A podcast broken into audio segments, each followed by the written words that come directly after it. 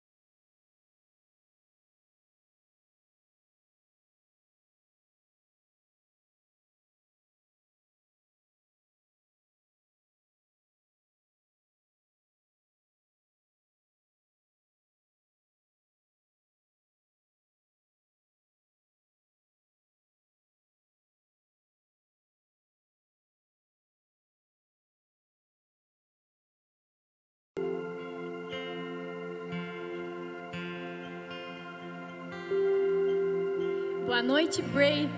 Que bom ter você conectado com a gente. Chama toda a galera aí. Vamos levantar do sofá, que agora é hora de a gente adorar o Senhor. Então convido você a primeiramente fechar seus olhos. Se você puder levantar suas mãos, aonde você está. Senhor, nós queremos nos entregar a Ti, nós queremos deixar os nossos corações, Pai, prostrados, Pai, diante do Senhor. Nós colocamos, Pai, todas as nossas expectativas, Pai, no Senhor. Nós queremos te honrar, Pai, queremos exaltar o teu nome. Muito obrigada, Pai. Muito obrigada porque nós temos a honra, Pai, e o privilégio, Senhor, de entoar, Pai, louvores, canções, Senhor, a ti. Muito obrigada, Senhor, porque nós somos geração eleita, Pai. Somos teu povo, fomos escolhidos, Senhor para anunciar, Pai, as tuas grandiosas obras. Muito obrigada, Pai. É por isso que nós te louvamos, Senhor, nessa noite. Muito obrigada, Pai, pela vida de cada um, Senhor, que está nos assistindo. Que teu Espírito Santo, Pai, inunde, Senhor, todas as casas com graça, com paz. Muito obrigada, Jesus. Nós te entronizamos, Espírito Santo. Vem estar aqui conosco, Senhor, neste lugar. Em nome de Jesus, Senhor. Amém. Amém.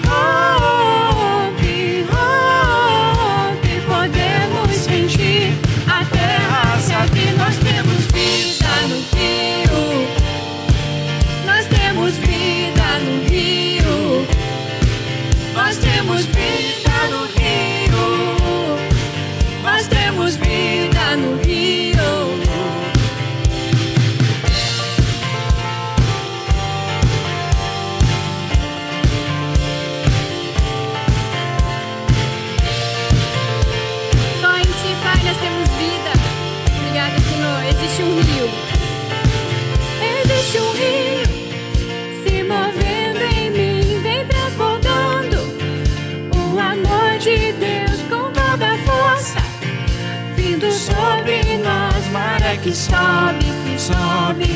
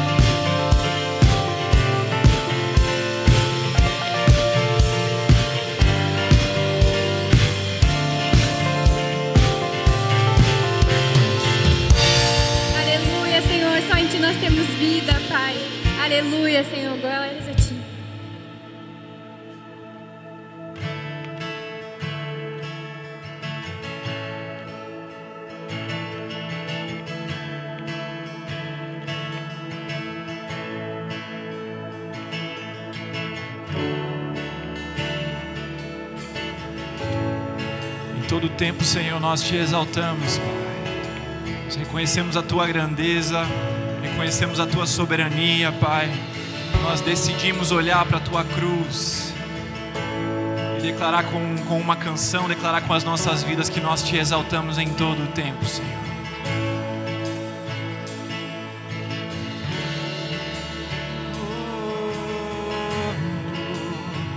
Oh, exaltado Jesus.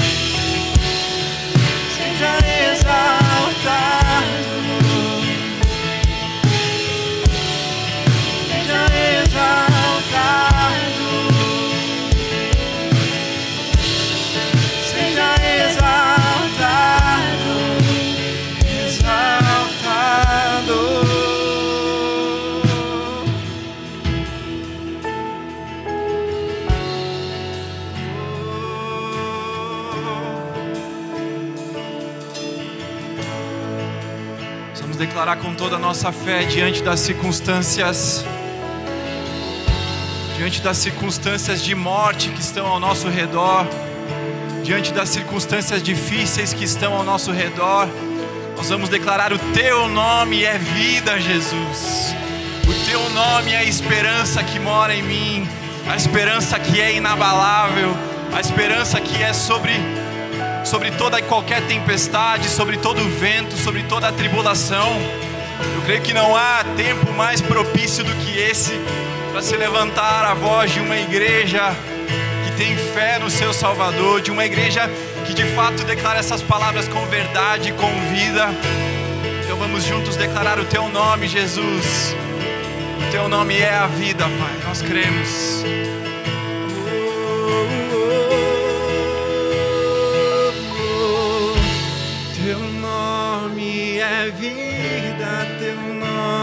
Esperança em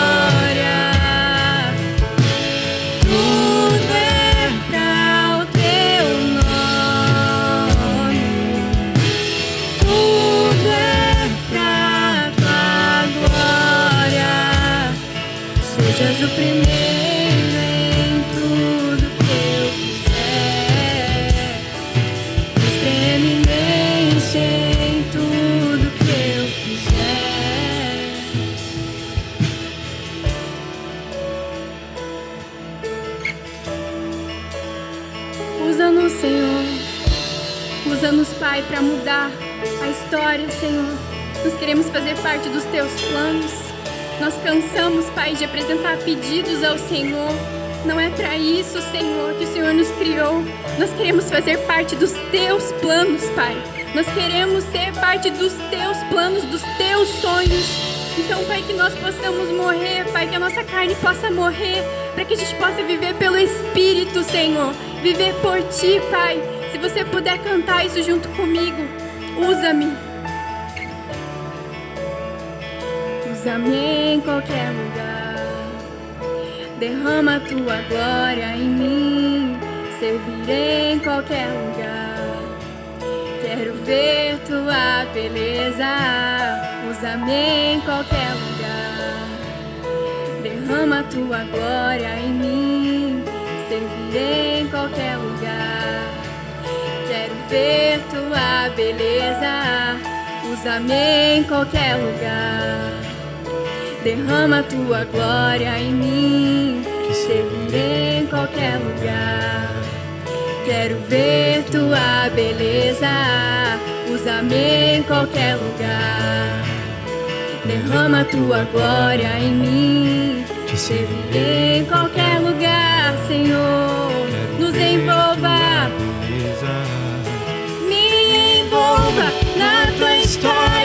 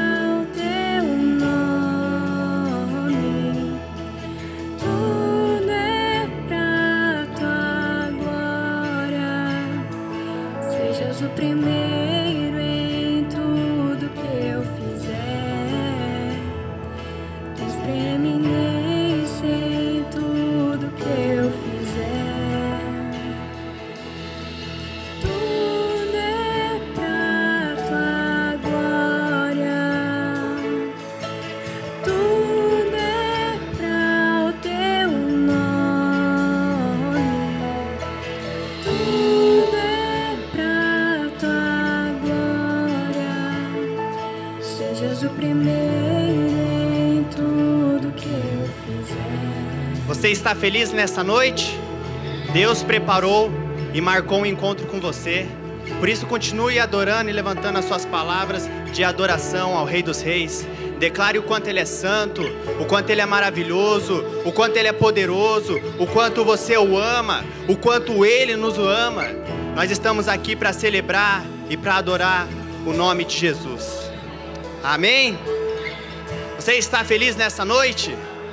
Eu estou muito feliz porque nós continuamos a celebração ter- do terceiro ano de aniversário da Igreja Alameda em Santa Felicidade.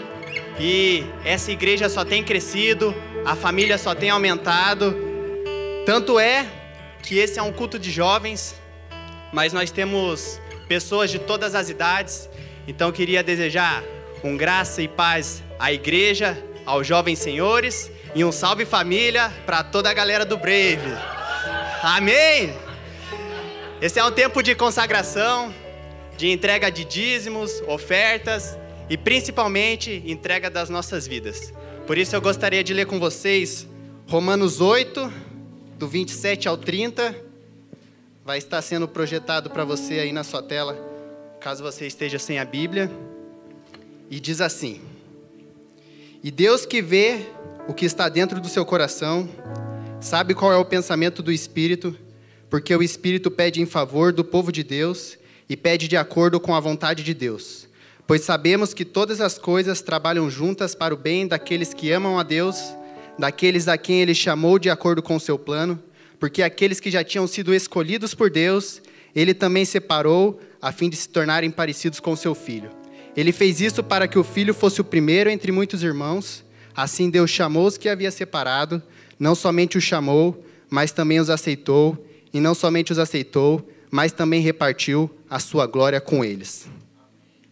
Esse é um texto que nos traz muitos ensinamentos, e três coisas se destacam nesse texto para mim: a de que nós fomos escolhidos por Deus, a de que nós fomos separados a fim de nos tornarmos parecidos com Jesus, e a terceira, que ele que Deus decidiu repartir a sua glória com as nossas vidas. Ser escolhido, para você o que isso significa ou o que isso representa?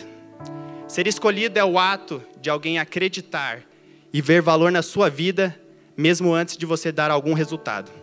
E é isso que Deus faz com as nossas vidas. Ele nos amou primeiro, ele acreditou e ele investiu o seu melhor, mesmo antes de a gente dar algum sinal de resultado ou de que íamos amar a ele como ele nos amou. Separados a fim de nos tornarmos parecido com Jesus.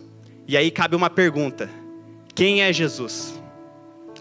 Quem é este filho de Deus?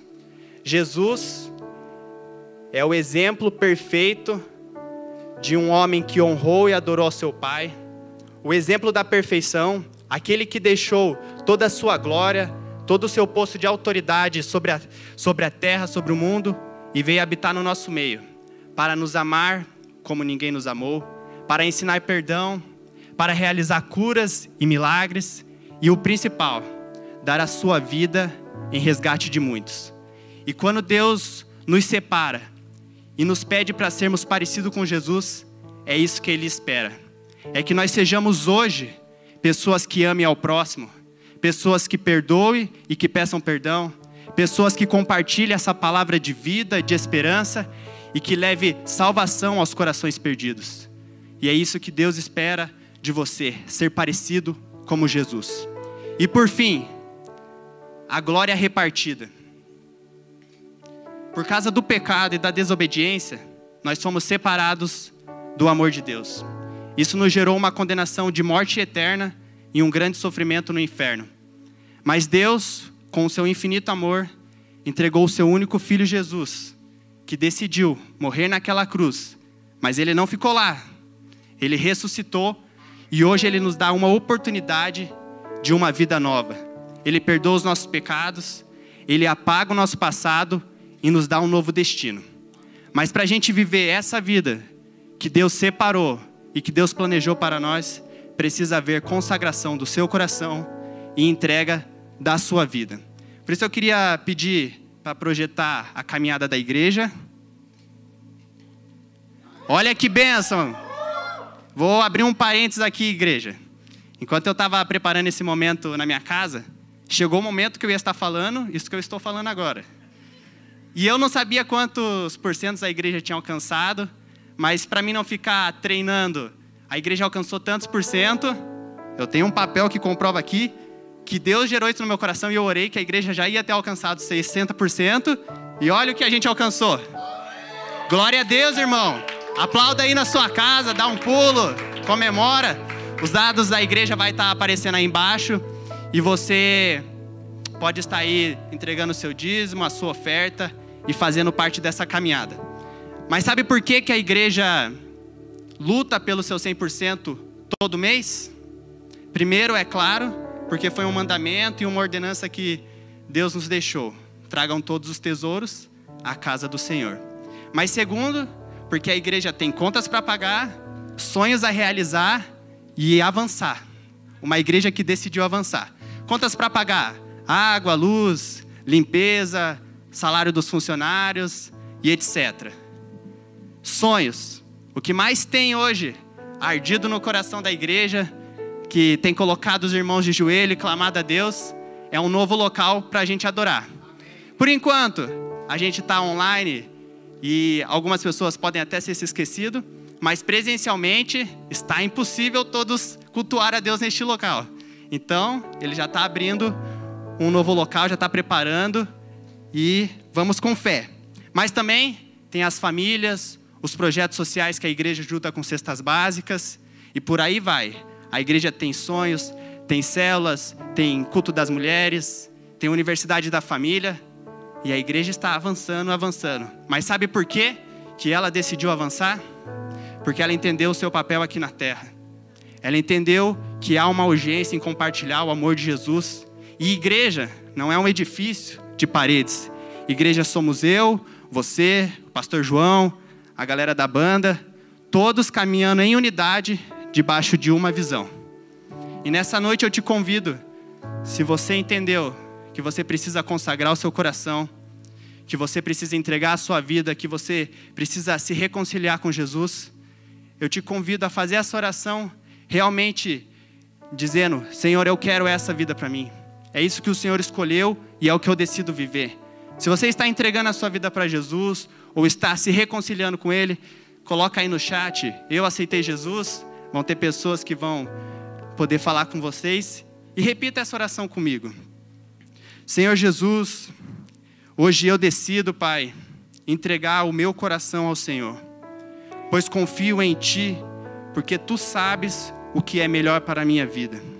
Por isso, independente, Pai, das escolhas que eu tenho feito, eu peço perdão e eu entrego o meu coração, a minha vida, para ser uma oferta de adoração ao Senhor. Em nome de Jesus, amém. Senhor, consagramos esse tempo, gratos a Ti, Pai, porque o Senhor é fiel. Tem cuidado, tem nos amado, tem trazido provisão sobre as nossas vidas e nós somos gratos, Pai, porque o Senhor tem estado à frente e tem nos direcionado. Nós te agradecemos, Pai, por já ter alcançado os 60% dos 100% que virão, Pai. Nós te louvamos, Pai, porque este é um culto em que o Senhor tem falado aos nossos corações e estamos aqui para adorar o Senhor, Pai. Continue falando ao nosso coração, Pai, trazendo uma palavra poderosa, uma palavra que gere transformação e nos leve para mais perto de Ti, Pai. Em nome de Jesus, realmente marca essa noite como uma noite especial e uma noite diferente nas nossas vidas, Pai. Em nome de Jesus, amém.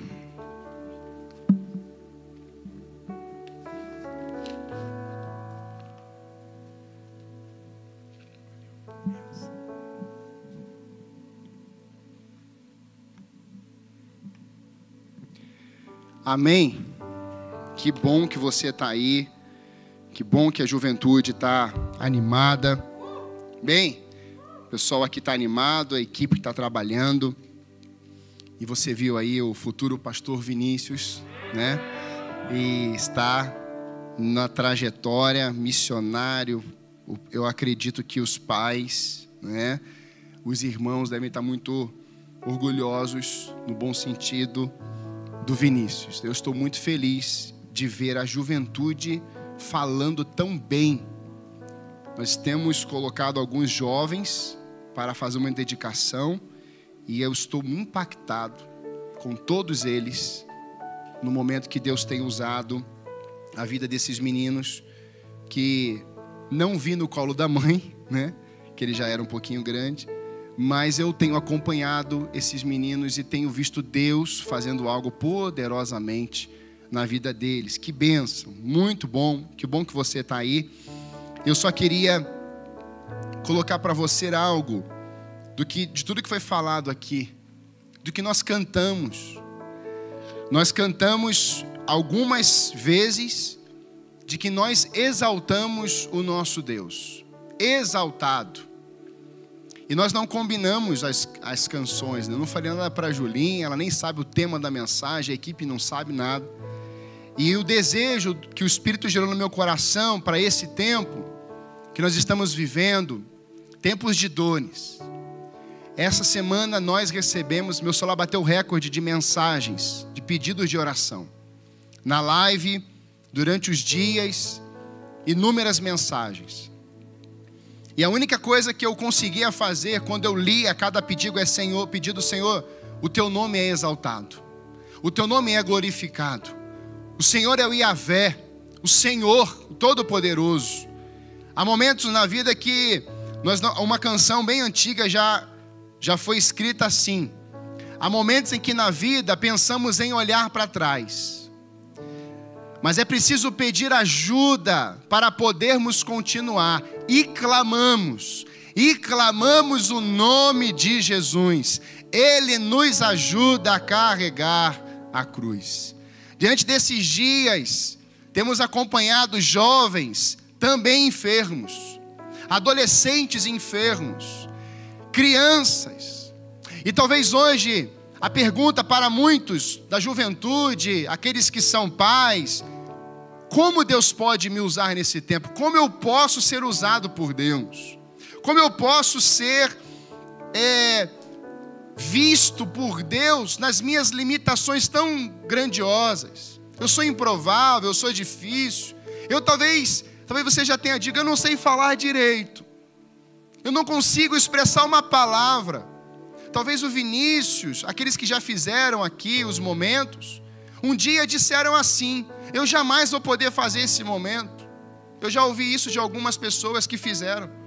Eu jamais vou conseguir pregar, eu jamais vou conseguir me expressar, eu jamais vou conseguir falar com as pessoas. Eu sou tímido, eu sou fechado, eu fico me escondendo. E hoje eu trouxe uma palavra que Deus colocou no meu coração de que Deus quer usar a tua voz. Eu creio nesses dias que Deus está procurando na terra vozes, lábios, bocas, línguas, corações disponíveis para que nós venhamos a proclamar, anunciar os grandes feitos do nosso Deus.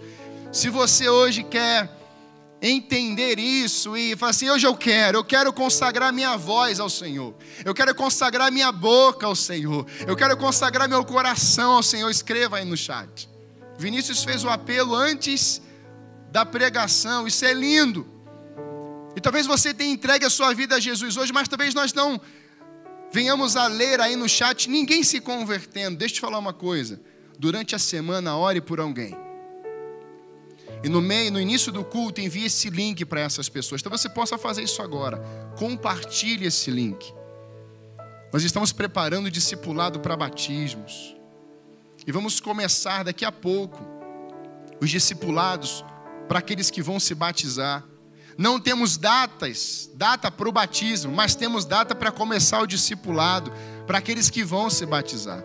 E eu creio que Deus está levantando você, jovem, adolescente, família, para declarar isso na vida de pessoas. A voz que Deus usa é o tema da palavra de Deus nessa noite. Queria que você abrisse aí comigo a sua Bíblia, Jeremias capítulo 1, de 1 a 10. Jeremias capítulo 1, de 1 a 10. Eu queria ler essa palavra, estou na versão NVT. Deixa, essa, deixa a sua Bíblia aberta aí. O texto vai estar na tela. Eu queria que você pensasse comigo nessa noite. A voz que Deus usa. O texto diz assim: Estas são as palavras de Jeremias, filho de Uquias, um dos sacerdotes da cidade de Anatote na terra de Benjamim. O Senhor lhe deu esta mensagem no décimo terceiro ano do reinado de Josias, filho de Amon, rei de Judá.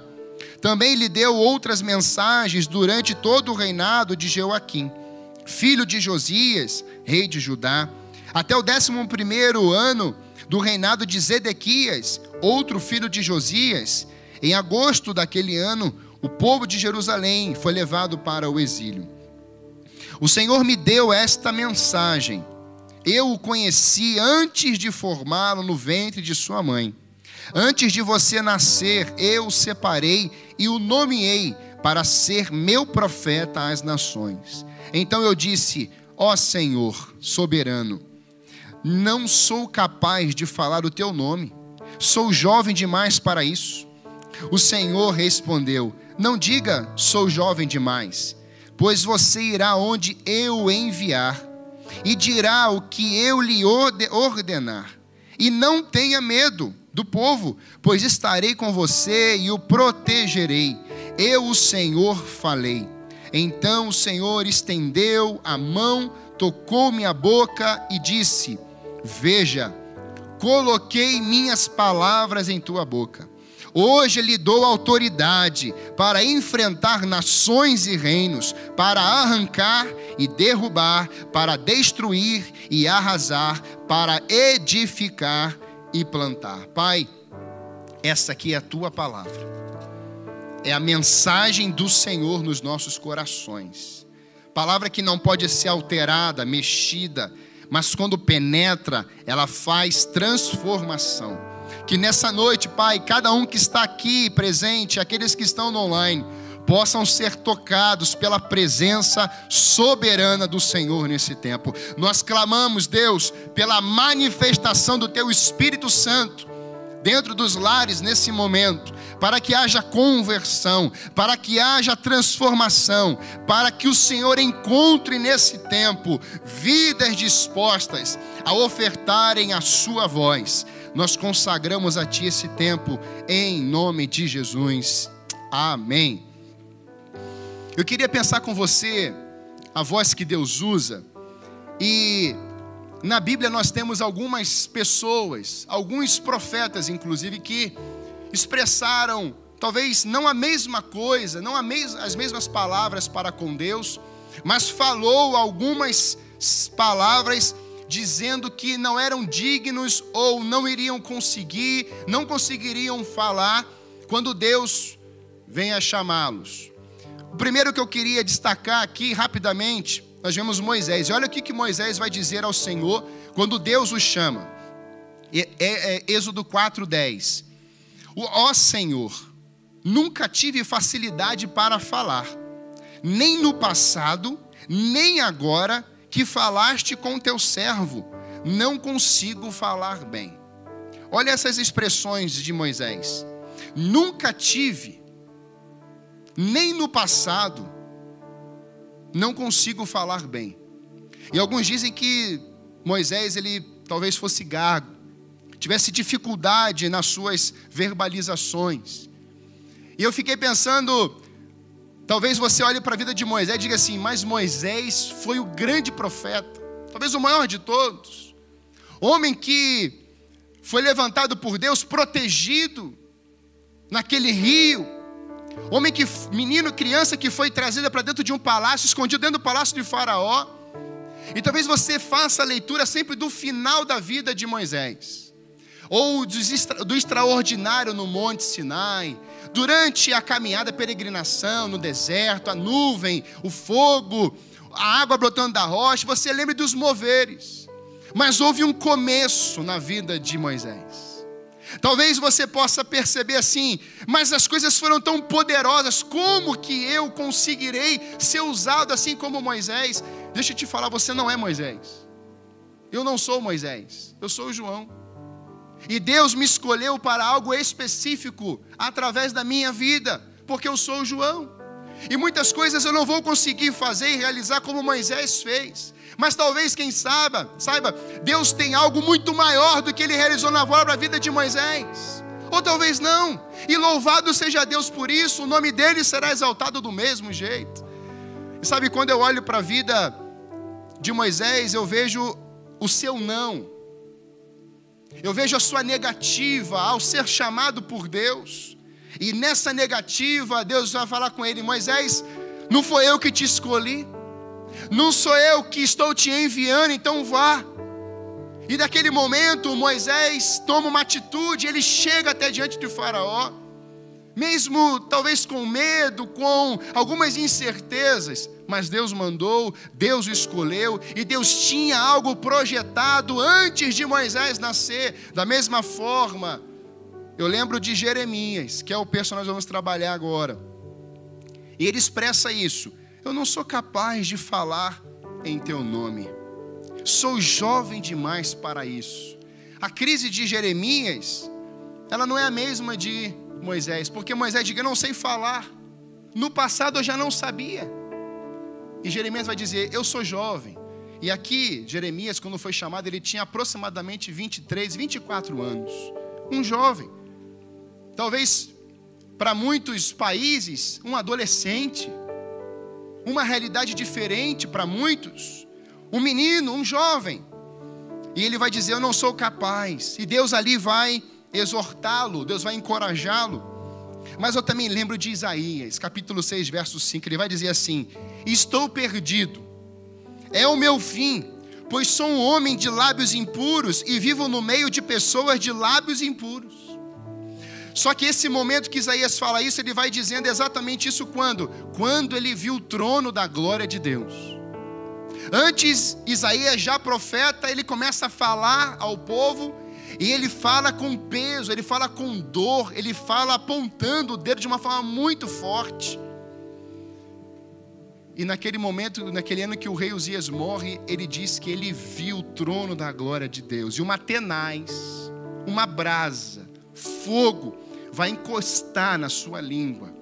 Eu penso que quando esse momento acontece, Deus estava queimando a língua, as palavras que Isaías queria falar do seu jeito.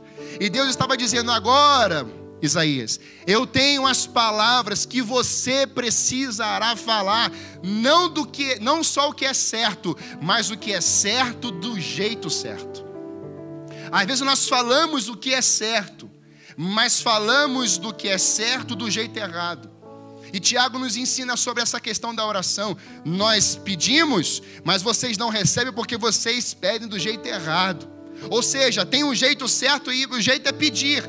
A Bíblia me, me, aconselha a pedir ao Senhor coisas, mas não é só pedir, é pedir do jeito certo, é pedir do jeito do coração de Deus, é pedir da forma do Senhor. E agora Isaías estava tendo um encontro com Deus naquele momento, dizendo assim: Isaías, eu quero colocar algo novo no teu coração, nos teus lábios. Você estava falando coisas certas, mas do jeito errado. Hoje eu quero que você fale certo, do jeito certo, nessa noite. Eu quero te dizer que você vai passar a falar do jeito certo. Você vai falar o que é certo do jeito certo. Deus vai usar a sua vida de uma forma extraordinária, simplesmente porque você ofertou a sua boca, os seus lábios, a sua língua, a sua voz diante de Deus. Quantos querem nesse momento entregar a sua voz diante de Deus? Eu quero. Aleluia. Diante disso, queridos, a gente começa a olhar para a vida de Jeremias, sabe? E é interessante porque o seu nome significa o Senhor edifica ou o Senhor é exaltado. E essa expressão exaltado mexeu comigo. Porque como filhos de Deus, o que Deus espera de nós, Ele sendo Senhor dos senhores, Rei sobre os reis, é que os seus filhos possam vir a esse lugar ou em suas casas e possam erguer mãos santas e dizer: Tu és exaltado, Tu és soberano. Nós cantamos uma canção tão linda, tão antiga, mas tão linda. Tu és soberano sobre a terra, sobre os céus, Tu és Senhor absoluto. Nós cantamos isso, nós falamos isso, Ele é exaltado. E a Bíblia diz que nós somos exaltados a partir do momento que nós nos humilhamos. Os humilhados serão exaltados. Aqueles que são humildes de coração, Deus os levanta nesse tempo. E talvez hoje é a maior crise de muitos jovens, pessoas que estão sonhando com coisas grandes. A crise pode, ser: quando que vai chegar o meu tempo? Eu quero, eu vi um pastor dizendo isso essa semana para um grupo de pastores, e ele foi muito assim forte na palavra. E ele dizia para um grupo, ele, a igreja, isso já tem tempo, ele pregava a igreja, lotada. E ele olhou para trás, aquele povaréu todo de liderança. Ele foi olhando para um e falou assim: O que é que você tem mais no coração? Ser um pastor itinerante ou ser simplesmente um servo aprovado pelo Senhor? O que é que está governando o seu coração hoje? Você quer sair às nações, ser reconhecido, ter o seu sua foto no banner, ou você quer consagrar sua voz ao Senhor? O que você quer nesses dias? Qual é o desejo do teu coração? Talvez lá no início o desejo fosse assim: Senhor, usa minha voz em qualquer lugar. Nós cantamos isso aqui seja em qualquer lugar, Senhor, na esquina, no trabalho, na padaria, na farmácia, no supermercado, qualquer lugar, Senhor. Hoje, talvez, o discurso seja: Senhor, eu quero que o Senhor me use naquele lugar que eu escolhi, eu quero aquele, Senhor. E Deus está querendo consertar as nossas verbalizações hoje. É a fala certa, mas do jeito certo. Por isso que o Salmo 89 que eu também meditei nessa semana, diz assim: Cantarei para sempre o teu amor, ó Senhor, anunciarei a tua fidelidade a todas as gerações. Veja, queridos, a expressão é cantarei. Cantarei por quê? Por que, que você quer cantar nesse mês? Aliás, nesse ano de tantas perdas, como que você canta? Como que você adora? O que, que vai acontecer com a minha adoração hoje, esse tempo de tribulação que o Brasil vive, que as nações vivem, que cantar. Talvez alguém me questione, pastor, o senhor consegue cantar e adorar porque sua família está lá, está tudo bem. Eu digo que não está tudo bem. Tem parentes meus com enfermidades. E há uma guerra a cada dia, mas há uma certeza na convicção, na esperança que é o Senhor.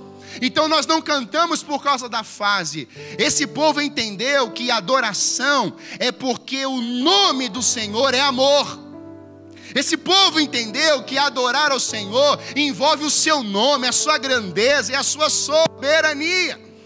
Então eles cantam, eles exaltam, porque anunciarei a tua fidelidade às nações. Não é a minha fidelidade, mas eu anuncio a tua fidelidade, porque o Senhor sempre foi e será fiel. Então a adoração, a exaltação, ela tem um objetivo. Por isso que a oração do Pai Nosso é assim. Pai nosso que estás no céu, santificado é o teu nome. Então, quando você anuncia, quando você proclama, quando você declara, canta, adora, você está dizendo: Senhor, o Senhor merece todo louvor, toda adoração. Os nossos olhos estão voltados para ti, Senhor, porque o teu amor dura para sempre e a tua fidelidade firme permanece firme como os céus. Não há variação de dúvida, incerteza em Deus. Então pare nesse momento e comece a olhar para aquele que é, aquele que resolve nos tempos de perturbação, de dores, de perdas. Diga quem Ele é, e você começará a ser cheio da Sua presença. Sua casa, a atmosfera vai mudar, algo tremendo vai acontecer quando você simplesmente começar a verbalizar: Eu anuncio o Teu nome, eu proclamo o Teu nome, eu digo que o Senhor é fiel em todo o tempo. E o mover de Deus virá sobre o seu lar. Essa semana, enquanto eu meditava nesse texto, eu falava isso para Deus: Ah, Senhor, nos ensine a te adorar. Nos ensine a exaltar o teu nome. E sabe, quando a gente olha para essa realidade aqui, do profeta Jeremias, a Síria estava perdendo o poder, era um império muito forte na época. Mas eles perdem o poder e a Babilônia surge com muita força, e agora a Babilônia é a toda poderosa. É o império mais poderoso da terra naquele tempo, e eles vão reinar durante muitos anos. Quando Jeremias nasceu, o tempo que ele vai nascer, irmãos, é no tempo do reinado de Manassés. E ele tem, quando ele tem 10 anos, Manassés morre.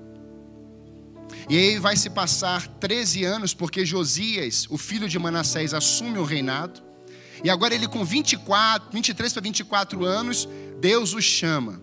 E aí nós vemos uma trajetória de Jeremias que ele vai profetizar durante cinco reinos. Ele vai falar, então ele nasceu quando era Manassés, ele vai profetizar com Josias, no reino de Josias. Ele vai profetizar com Jeoacás, filho de Josias, Jeoaquim, Joaquim e Zedequias. E durante todos esses anos, Deus levantou esse profeta, conhecido como profeta chorão, uma realidade que em 40 anos nenhuma alma se arrepende, nenhuma vida proclama Deus, o Senhor acima de todas as coisas, nenhuma vida conseguiu falar que Deus é soberano em 40 anos. Então você imagina comigo, durante todo esse, esse tempo aqui, de todos esses reis, desde Manassés, só o que adorou a Deus foi Josias. Só Josias ele faz a reforma. Os outros, todos Deus reprovou. Então os últimos seis reis, tirando Josias, foram péssimos reis, reis ruins e um rei bom. Agora você imagina, jovem, você, eu vou falar isso, você imagina agora você diante desses reinos, e você tem que proclamar uma mensagem, você tem que falar algo que vem do coração de você, anunciar a grandeza do Senhor, dizendo que Ele é fiel. Como Jeremias conseguiu? E sabe, a voz que Deus usa, ela não tem idade. A voz que Deus usa, Pode ser homem, mulher, criança ou idoso, analfabeto ou culto. Deus não escolhe do seu jeito, Deus escolhe do jeito dele. E nós temos tantas passagens que falam sobre isso na palavra de Deus. E a pergunta que eu me fiz essa semana foi: a minha voz tem sido usada por Deus? Ou será que eu tenho falado só quando eu quero? Será que a minha voz tem sido alvo da graça de Deus, ou Deus tem se alegrado quando Ele fala assim: fala, filho, agora, ligue, manda uma mensagem, eu quero te usar aqui. Uma experiência que eu tive há alguns anos atrás, eu estava numa num restaurante e vocês sabem que eu gosto de um restaurante. Não só para comer, apesar de que é muito bom ir lá para comer, mas você sabe que eu gosto de fazer algumas coisas no restaurante com os garçons, né? Então o que, que eu, eu semeio, né? Eu semeio. Semeio várias sementes. E uma delas é elogiar. Aí eu elogio bastante os garçons. Eu falo que eles são gente boa, estão trabalhando bastante. Por quê? Você acha que quando ele olhar para minha mesa, o que, que ele vai fazer, José? Ele vai, vai deixar lá a bandeja da carne. Não é verdade? É assim ou não é? Agora começa a criticar naquele lugar, você poderá ver coisas no seu prato que você jamais esquecerá. Então você deve elogiar, mesmo que a comida não esteja lá essas coisas. Pense sempre nas pessoas e não só no que você está comendo. Elogie. Então eu gosto de elogiar, eu gosto de evangelizar essas pessoas. E às vezes eu pergunto: e aí, como é que você está? Está tudo bem com Jesus? E aí, eu sou cristão. Eu tive uma experiência um tempo atrás de um rapaz. Eu falei assim, rapaz, você parece com Jesus. Ele olhou para mim assim e falou assim, rapaz, eu sou da igreja tal. Eu falei, que bênção que você é da igreja tal. Mas eu estou falando que você parece com Jesus. E eu comecei a ver aqueles olhos começando aqui a lacrimejar. E ele já ia chorar. E eu falei assim: Meu Deus, isso aqui vai virar o que daqui a pouco? Aquele homem, toda vez que passava na minha mesa, vindo com aquela carne maravilhosa, eu falei assim: Você parece com Jesus. E sabe, queridos, nesses dias, em muitos momentos, Deus está colocando palavras que Ele já disse para nós verbalizarmos nesse tempo, mas não falamos porque nós não queremos. E Deus quer realizar nesses dias, mesmo no tempo tão triste, que a sua voz seja tão entregue ao Senhor, de que Ele vai fazer coisas em lugares distantes, simplesmente porque você usou a voz do jeito certo, para a glória do Senhor. E lá naquela terra, lá naquele estado, em outras cidades, em outras residências, Deus vai descer sobre aquele lugar, porque você consagrou a sua voz, você ofertou a sua voz, e você falou que precisava falar do jeito do Senhor. Eu creio que Deus vai usar a juventude nesses dias de uma forma sobrenatural, por quê? Porque Ele te escolheu. Ele te escolheu, ele separou você, ele designou você para algo específico para falar do seu amor.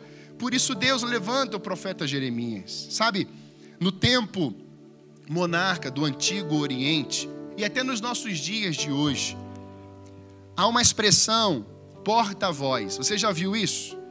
Nós tínhamos recentemente, não existe mais no Brasil hoje, a figura do porta-voz. É aquele que fala em nome do presidente se eu não me engano, o nome dele era Augusto Barros, se não me falha a memória. E ele era um homem, falava muito bem, ele fala muito bem.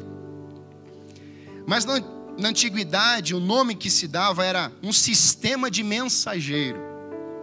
O rei, ou imperador, ou governante de um país escolhia uma pessoa para transmitir mensagens verbais e escritas a líderes de outras nações. O intuito era transmitir uma mensagem. O mensageiro que costumava ser chamado não somente aquele porta-voz, mas em outros lugares nós vemos o arauto. Aquele que declara, aquele que fala em nome do rei, aquele que traz uma mensagem, um recado. E aí eu estava lendo Daniel capítulo 3, nós vemos essa expressão. O arauto veio em nome de Nabucodonosor, ele fala assim: Olha, quando vocês ouvirem o toque da corneta, dos instrumentos, vocês vão se dobrar diante de, da estátua de Nabucodonosor. E aí Sadraque, Mesaque e Abidinego não vão se prostrar, eles vão para a fornalha. E diante disso, esse arauto, ele entregava aquele recado que as pessoas não atendiam, ou eles, ele vinha com uma notícia não favorável. O que acontecia? Se aquele arauto, aquele porta-voz, falasse algo que aquele país não concordasse, ele sofria alguma coisa naquela região. Então, quando ele voltava, ele voltava no seu corpo com as marcas, as marcas de uma negativa de uma outra nação. E quando ele chegava naquela nação que o rei ou o imperador dele o via daquele jeito, havia uma rebelião. Então, eles iam lá e atacavam aquela nação e destruíam aquela nação.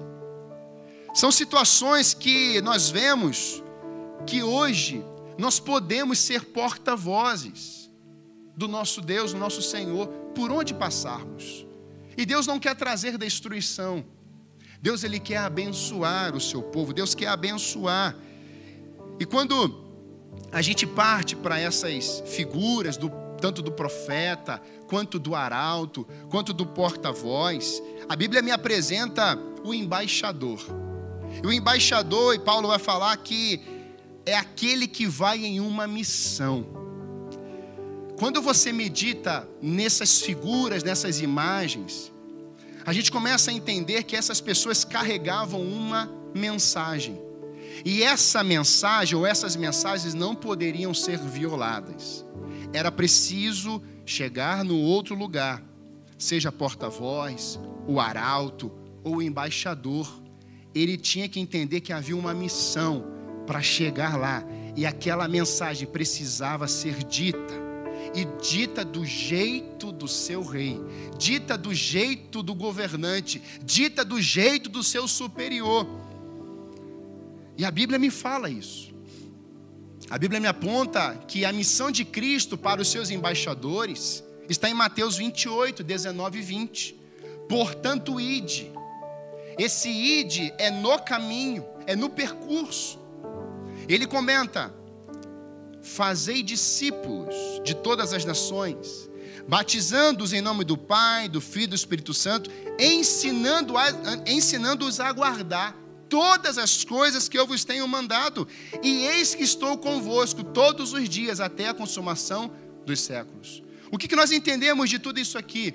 Nós entendemos que Deus levanta um profeta, Deus levanta os seus servos, Deus levanta os seus discípulos, mas há, um, há algo que vai dentro dessas pessoas. Há uma mensagem a ser declarada, há um conteúdo sagrado, consagrado, que não pode ser alterado. E quando nós entendemos que Deus, a voz que Deus usa, pode ser a minha voz, eu preciso entrar no eixo, na vontade, do jeito do Senhor, porque isso nós carregamos, ou nós podemos carregar. A voz que Deus usa, em primeiro lugar, ela ouve a voz de Deus.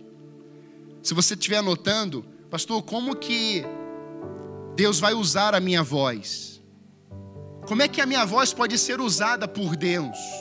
Em primeiro lugar, ouça a mensagem de Deus. Guarde a mensagem de Deus. Você precisa ouvir essa mensagem. Do verso 1 a 4 do capítulo 1, nós vimos que, do verso 2, o Senhor lhe deu esta mensagem. No verso 3, ele vai continuar dizendo assim: lhe dei, lhe, também lhe deu outras mensagens durante o reinado. O profeta Jeremias, ele está recebendo mensagens de Deus para falar aos reis. Essa mensagem que veio para Jeremias, ela tinha o intuito de cumprir um propósito. E quando nós percebemos isso, Deus ele coloca essa palavra dentro dele em primeiro lugar. Quando eu ouço essa mensagem, essa mensagem ela gera algo em mim. Quando eu guardo essa palavra de Deus, essa palavra ela fica dentro de mim. Então o processo não era, em primeiro lugar, Jeremias falar aos reis. O processo era a mensagem estar dentro de Jeremias. Porque havia um conteúdo que precisaria estar dentro dele. Antes de falar às nações, a mensagem chegou no interior dele. Mas ela chegou como? Ela foi declarada quando? Deus, ele não falou só naquele momento ao escolher Jeremias. Eu queria que você prestasse bem atenção nisso. Deus não falou para Jeremias, ou Deus escolheu, ou fez, ou declarou só nesse momento. Deus já tinha um projeto antes dele nascer. Olha só o que Jeremias vai ouvir da boca de Deus. Eu o conheci antes de formá-lo no ventre de sua mãe, antes de você nascer, eu o separei, nomeei para ser profeta às nações. Quando a gente separa essas coisas, eu entendo que Deus estava falando isso para Jeremias naquele momento, mas ele já tinha escrito algo lá atrás. Deus já tinha falado a mensagem a ele agora, mas antes ele já tinha separado. Então a mensagem que Deus coloca no seu coração não é de improviso, ele planejou, ele escreveu algo a teu respeito lá atrás. Eu digo que isso foi antes da fundação do mundo, antes que o mundo existisse, Deus já tinha escrito algo sobre a tua vida. Ele sabe quem você é. Ele conhece você, Ele sabe dos desafios que você teria ou terá pela frente. Então Deus escolheu lá atrás, Deus realizou uma obra lá atrás, antes de você nascer. Então ele fala para o profeta Jeremias: Eu separei você, Jeremias. Só que eu não separei você agora, eu separei você antes de você ser um embrião. Jeremias, eu te nomeei e essa palavra separar envolve escolhido. Eu te escolhi. Separado é escolhido. Lembra do time de futebol? Dudu sempre era o último. Eu sempre era o primeiro. Só que não. Quando era, a gente era escolhido, assim, a gente ficava gritando. Você não precisa gritar. Deus aqui te escolhe, te escolheu. Vem cá, filho. Então, quando Ele escolheu você, você foi separado. Por isso que a palavra santo é separado. Quando você é escolhido, quando você vive na vontade de Deus, quando você entra no santo dos santos, você é santo, você é separado, consagrado a Deus, porque agora Deus colocou uma mensagem no teu interior. Ele falou: Eu te nomeei, Jeremias, não agora, mas antes. E esse nomear é: Eu carimbei, eu ordenei, Vai ser assim, Jeremias. E ninguém pode contra a minha palavra, Jeremias. Inclusive, eu já sei a função que você terá. Ela vai ser profeta às nações. Eu não sei. Talvez alguns já leram esse texto e assim: esse, sou, esse cara sou eu. Só que eu quero te dizer que esse texto, nesse momento, foi para Jeremias esse assunto aqui é Jeremias. Pastor, e a minha vez? Fica aí até o final. Porque nós temos que entender que Deus estava falando pessoalmente com Jeremias. Temos muitas pessoas pegando a palavra assim: eu vou para as nações porque Jeremias foi. Mas se Deus não falar com você, você não vai. Não vai. Não vai. Eu talvez seja um dos pastores e líderes que mais ouvi sobre isso na minha vida, e eu ainda não fui. E nas primeiras vezes que eu ouvi, não está errado, gente, entenda isso. Mas as vezes que eu ouvi, o meu ego foi igual aquele balão imenso. chegou a minha vez, não chegou ainda não. Grava bem algo. Deus não vai te dar algo antes do tempo porque se Ele te der, você vai fazer disso um ídolo. Se você pegar algo antes do tempo e Deus não estiver nisso, você vai transformar isso em um ídolo. E Deus não quer que você construa ídolos, Deus quer que você exalte o nome dEle com as obras que você vai realizar nessa terra, para que o nome dEle seja glorificado. Jeremias estava sendo chamado para ser porta-voz de Deus aos reis, líderes, o povo de Deus. Mas Jeremias estava com medo. É interessante porque nesse momento Jeremias é chamado, é, a fala vem diante de Deus na sua vida, mas ele expressa algo. Esse aqui está a voz que Deus usa é o meu segundo ponto. A voz que Deus usa, ela reconhece que não sabe falar. Sabe, talvez a gente olhe para essa frase aqui e assim, pastor, como assim? Reconhecer que a gente não sabe falar.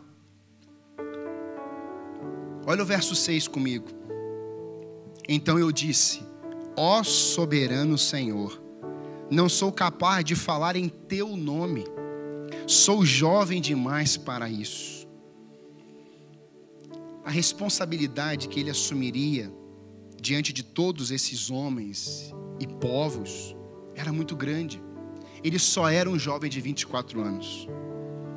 Quando eu li esse texto, trecho, eu, me veio o coração dependência e humildade. Eu não vi Jeremias faz, se fazendo de vítima, sabe? Ah, eu sou uma vítima. Olha onde eu nasci, Manassés. Agora todo esse caos e não, não tem vítima no coração de Jeremias. Tem humildade tem dependência. E aí Deus fala com ele. Deus vai dirigir essa palavra a ele. Deus ele não trabalha a partir do teu passado. Deus trabalha a partir do que ele escreveu a teu respeito. E é exatamente isso aqui que a gente começa a perceber na vida dele. Porque agora ele tem, o texto vai dizer que eu sou jovem demais, aí o Senhor entra. Ele respondeu: Senhor, não diga sou jovem demais, pois você irá aonde eu enviar e dirá o que eu lhe ordenar. Foi justamente essa frase dita por Jeremias que Deus vai dizer: não diga isso, Jeremias. Tem coisas que nós falamos e Deus dá uma resposta. Deus não é um Deus que quer te castigar, te eliminar. Não. Converse com ele. Jeremias está falando do seu coração. Jeremias vai dizer: Eu sou jovem. É muita responsabilidade esses reis. Olha esse império. Babilônia. Como eu vou falar isso? Eu sou muito jovem, não vão acreditar em mim. Foi a mesma coisa que Moisés disse. Eu não sei falar. Eu não consigo me expressar. E Deus fala assim: Mas eu vou colocar minha palavra na tua boca, Moisés. Então, quando nós dizemos para Deus que nós não sabemos falar, o especialista com todo dicionário de todo universo, aquele que criou a palavra, aquele que deu ordem à nação, os povos, o universo foi criado. Nessa palavra as coisas vão acontecer. Então, quando Jeremias diz: Eu sou humilde, eu não sei como falar, eu sou jovem, eu não consigo me expressar direito, eles não vão me ouvir, Senhor. Ele está dizendo: Senhor, se a tua palavra entrar em mim, algo vai acontecer. Eu não sei falar, mas o Senhor sabe. Deus estava mostrando para Jeremias exatamente isso, queridos. Jeremias, você não sabe o que você está dizendo, mas não diga que você é jovem, porque eu posso usar crianças. E Jesus vai dizer isso: deixe vir as minhas criancinhas, elas têm, elas têm mensagens Dentro dela tem impureza, porque das tais é o reino dos céus. Não diga isso, Jeremias.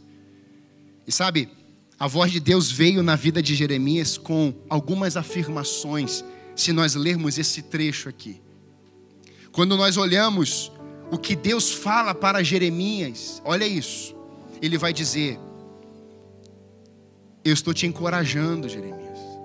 Eu tenho ousadia para você, eu tenho coragem, eu tenho segurança, eu tenho proteção.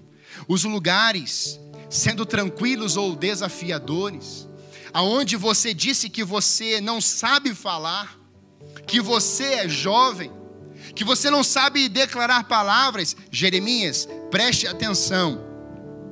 E eu quero que você agarre isso na sua vida, nesse tempo aqui, olha só. Os lugares sendo tranquilos ou desafiadores, Deus estava dizendo para Jeremias: Eu vou estar com você. Aonde você for, que eu vou te levar, eu vou estar lá com você, Jeremias. As pessoas sendo boas ou ruins, eu vou estar lá com você, Jeremias. Dos reis, sendo bons ou maus, ruins, perversos, eu vou estar lá com você. Quando você for falar profecias, declarar profecias que irão na contramão de um sistema, Jeremias, eu vou estar com você. Eu estarei com você naqueles momentos, sabe aquele momento, Jeremias, que você talvez seja preso, talvez haja um poço, talvez você receba um monte de chibatadas, castigos, porque você foi contra um sistema, Jeremias. Como você não sabe falar, eu vou te enviar, eu vou colocar minha palavra em você. Jeremias, presta atenção, eu estarei com você nesse momento, Jeremias. Eu estarei com você lá, quando você estiver doente, sofrendo, você estiver com medo, e até quando você falar assim, eu não quero mais falar de ti, o Senhor me iludiu. Eu vou estar lá com você, Jeremias. E sabe, queridos, foi exatamente isso que aconteceu com ele. Jeremias, quando diz lá em Jeremias 19, 20, que ele vai falar algo contra um sistema babilônico, ele vai proclamar uma palavra, aquele povo, ele, ele vai dizer: vocês serão tudo destruído. A coisa já não estava funcionando. E aí vem Jeremias e diz assim: olha, se tivesse funcionando ou não funcionando, Deus vai destruir vocês. Pensa só na ousadia desse homem. Por que, que ele tinha ousadia? Porque ele disse lá atrás: Eu não sei falar. Então, quando nós não sabemos falar, Deus usa a nossa boca com a palavra dele poderosa.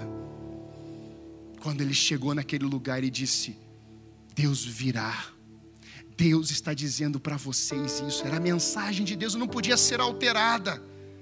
E no capítulo 20, do verso 7 a 9, depois que ele falou contra esse sistema, com essa ousadia, coragem, intrepidez, O texto vai dizer que ele vai se esconder, ou ele vai para um canto, ele começa a questionar a Deus, ou melhor, ele queixa, ele vai se queixar contra Deus. E essa queixa aqui eu queria que você entendesse comigo. Que queixa foi essa? Ele vai dizendo: Senhor, o Senhor me iludiu, o Senhor me enganou. Eu falo a tua palavra, esses homens me deram uma surra, eu estou todo arrebentado. Lembra que eu te falei que o arauto, quando chegava em outra nação, o embaixador ou o porta-voz e as pessoas não ouvissem, as pessoas machucavam ele, ele voltava para a sua nação todo machucado. Lembra disso? Jeremias apanhou quando ele falou essa profecia. O texto vai dizer que ele recebeu chibatalhas igual Paulo. Mas quando ele voltou todo arrebentado, ele foi para o seu rei. Ele foi para o seu Senhor, ele começou a falar: Senhor. O Senhor me iludiu. Olha o meu corpo, como é que está. Eu penso ele falando isso. Olha o meu corpo, eu estou todo arrebentado. Eu estou todo machucado. O Senhor me enganou. O Senhor disse que estaria comigo. E ele está questionando, ele está questionando, ele está questionando contra Deus. E daqui a pouco, no meio do capítulo, ele diz assim: Mas há uma palavra tua no meu coração, nos meus ossos, que eu não consigo deixar de falar de ti, é como uma chama que arde, queima no meu peito. Eu tento não falar, mas eu não consigo deixar de falar essa mensagem. Ah, queridos, a gente tem que batalhar guerras de verdade hoje. Sabe, eu fico me colocando no lugar de Jeremias naquele momento, talvez eu tivesse indo embora, fugido. Mas ele volta como arauto, ele sai daquela nação, daquele povo, ele machucado, ferido, ele fala assim: o Senhor me enganou, o Senhor me iludiu, o Senhor falou que ia acontecer e não acontece, mas eu não consigo deixar de falar dessa mensagem que mudou a minha vida, que mudou meu coração. É a tua palavra, é a tua mensagem. E Deus diz: Jeremias, eu estou com você, eu disse isso para você lá atrás foi eu que te enviei diante daquela, daquele exército. Jeremias faz. E ele continua diante do seu Deus, ele não abandona o seu chamado. A voz que Deus usa em último lugar, a banda pode vir, é a voz que fala com poder e autoridade. Capítulo 1, verso 10.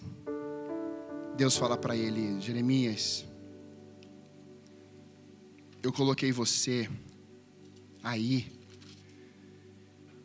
Hoje lhe dou autoridade para enfrentar nações e reinos, para arrancar e derrubar, para destruir e arrasar, para edificar e plantar. Jeremias, eu te dou autoridade. Jeremias, eu não estou te dando autoritarismo, não é pela força do seu braço, mas eu te dou autoridade Jesus está ensinando no meio daqueles doutores da lei, mestres da lei. E o povo começa a dizer: ele fala de um jeito diferente. Jeremias é um tipo de Jesus. E Jesus vai dizer: palavras de vida e não de morte, palavra de restauração. E quando ele começava a falar o sermão do monte, as pessoas vão dizer: ele fala com autoridade. Ele fala diferente dos fariseus. Os fariseus falavam o que é certo, mas do jeito errado. Jesus falava o que era certo, bom, do jeito certo. Porque ele tinha autoridade. Talvez hoje nas nossas vidas, assim como essa palavra, a voz que fala com poder e autoridade, algumas coisas têm que ser arrancadas, precisam ser arrancadas. Talvez algumas construções sejam destruídas internamente, e algumas coisas têm que ser derribadas, mas outras serão edificadas e plantadas no lugar. Quando a brasa do altar celeste tocou os lábios de Isaías, de Isaías, ele o purificou. Quando a mão de Deus tocou a boca de Jeremias, deu-lhe poder e autoridade. Deus colocou suas palavras na sua boca, ou na boca desses profetas, e essas palavras foram eficazes no cumprimento da vontade do Senhor. Deus não apenas deu a Jeremias suas palavras, como também prometeu velar sobre todas elas, porque iria se cumprir o que Deus tinha dito. O ministério de Jeremias foi difícil, pois ele teve que destruir antes de construir, ele teve que de, de, é, tirar antes de colocar, ele teve que arrancar plantas antes de plantar, ele teve que destruir construções antes de construí-las. Quero encerrar essa palavra te fazendo uma pergunta. Você tem ofertado a sua voz ao Senhor nesse tempo? Você tem falado o que Deus quer que você fale? Pedro ele estava em Atos capítulo 2 com os seus discípulos, os discípulos de Jesus, numa casa. E Jesus disse: Vocês vão permanecer em Jerusalém, porque do alto recebereis o poder do Espírito Santo. Eles ouviram aquela palavra e permaneceram em Jerusalém. O texto diz que o Espírito Santo desceu sobre eles. Eles começaram a falar em línguas. Eles começaram a falar como o Espírito dizia, como o Espírito os habilitava. Aqueles homens estavam falando possuídos pelo Espírito Santo, conforme o Espírito os habilitou. Então, nessa jornada, depois da subida de Jesus aos céus, o Espírito coloca as Suas palavras em nossos lábios, Ele nos guia. Por isso, quando eles ficam tomados pelo Espírito Santo, os homens saduceus, fariseus, outros homens que estavam dizendo assim: esses homens estão bêbados. E naquele momento o texto diz em Atos capítulo 2 que fica em pé Pedro. E Pedro está de pé diante daqueles homens e Pedro começa a pregar para todos eles.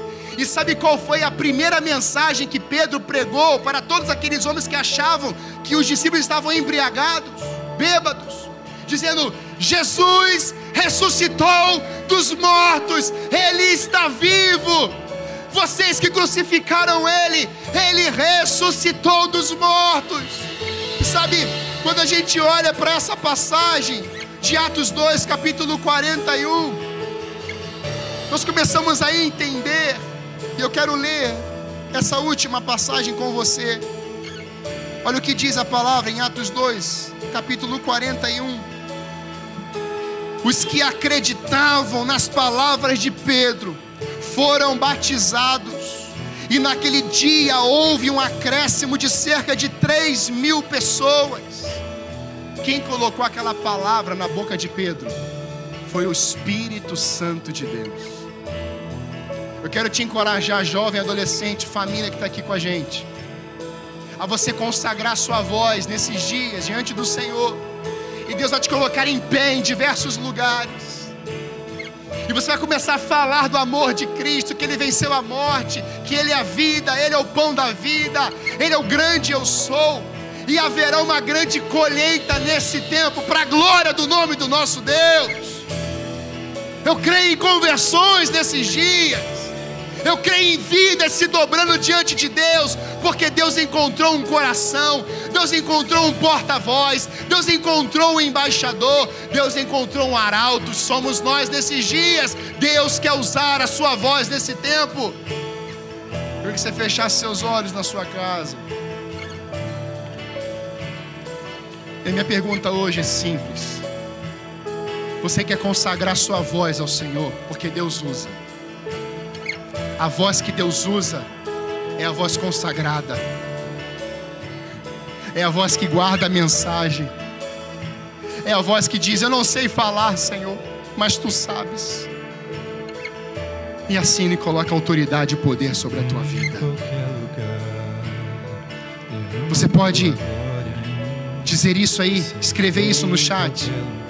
Eu estou ofertando a minha voz hoje. Ele vai colocar palavras na minha língua. E você vai poder cantar essa canção na sua casa em pé. Se você estiver sentado, deitado, erga suas mãos aos céus. Diga isso ao Senhor hoje. Fale isso para Deus. Diga, usa-me, Senhor. Aqui está minha boca. Aqui está minha voz. Diga. Eis aqui, Senhor Deus, o teu povo. Aleluia. Usa-me em qualquer lugar. Derrama a tua glória em mim. Aleluia. Servirei em qualquer lugar. Quero ver tua beleza. Me envolva na tua história, minha vida, pra tua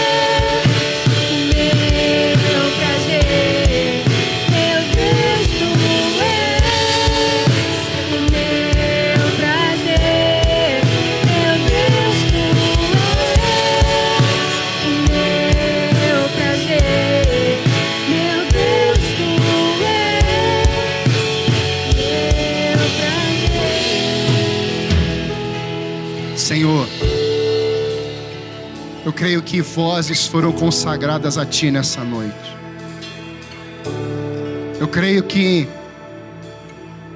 a voz que Deus usa é a voz consagrada, é a voz ofertada, é a voz humilde, quebrantada, contrita, é a voz que diz: Senhor, o Teu clamor pode encontrar a minha voz. E eu quero ser a voz daquele que clama. Eu quero ser a voz daquele que clama vida, que clama restauração, que clama salvação, aquele que clama pelos perdidos. Ah, Senhor, eu quero ser a tua voz. Nesse tempo, Pai, em nome de Jesus, traz Convence-nos do pecado, da justiça e do juízo. Que haja arrependimento nessa noite. Que haja, Senhor Deus, reconhecimento de que Tu és Deus sobre os deuses, Senhor dos senhores. Só há um, e é o Teu nome. E é o Senhor que tem uma mensagem para nós. Só fará sentido falarmos se a Tua mensagem governar nosso coração. Só fará sentido falarmos se for da forma certa, do jeito certo, que é o jeito do Senhor. Abençoe cada lar, Pai. Abençoe cada família. Que o Brasil possa ouvir nesses dias as vozes que o Senhor Deus está e estará usando nesse tempo. Nós te amamos e nós nos ofertamos em nome de Jesus. Amém. Amém. Se você entregou sua vida a Jesus, deixa registrado aí no chat. Nós temos uma equipe para cuidar de você e queremos estar próximo de você. Amém? Que Deus te abençoe. Amanhã às 10 da manhã estaremos aqui ao vivo. Nossa grande celebração de domingo em nome de Jesus. Deus te abençoe.